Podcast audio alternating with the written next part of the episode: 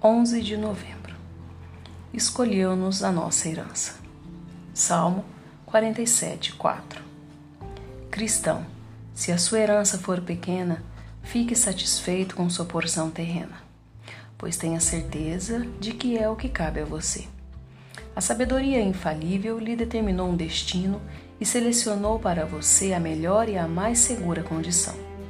Um navio de alta tonelagem deve subir o rio, porém se em uma parte da corrente há um banco de areia, alguém poderia perguntar: por que o capitão guia pela parte funda do leito e desvia tanto da linha reta?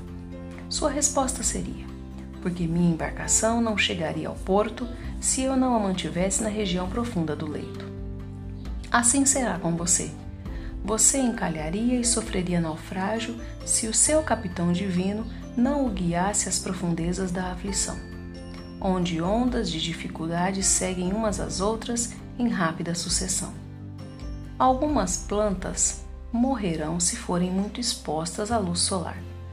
Pode ser que você esteja plantado onde não receba muita luz solar, mas foi colocado neste lugar pelo amoroso noivo, porque somente nesta situação você dará o fruto até a perfeição. Lembre-se disto. Se qualquer outra circunstância fosse melhor do que esta em que você está, o amor divino o teria colocado ali. Você é colocado por Deus nas circunstâncias mais adequadas e, se pudesse escolher sua sorte, rapidamente clamaria: Senhor, escolhe minha herança para mim, pois, por minha vontade, sou trespassado por muitas tristezas.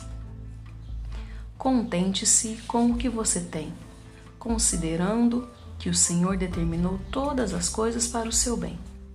Tome sua cruz diária. É o fardo mais adequado para o seu ombro e provará ser o mais efetivo para aperfeiçoá-lo em toda boa palavra e obra para a glória de Deus. Humilhe-se, meu eu tão ocupado, e minha impaciência orgulhosa. Você não tem poder de decisão, mas sim o Senhor do amor. Lutas podem vir e virão, mas ver com fé humilde o amor gravado em todas elas, isto para mim é felicidade. Devocionais Charles Spurgeon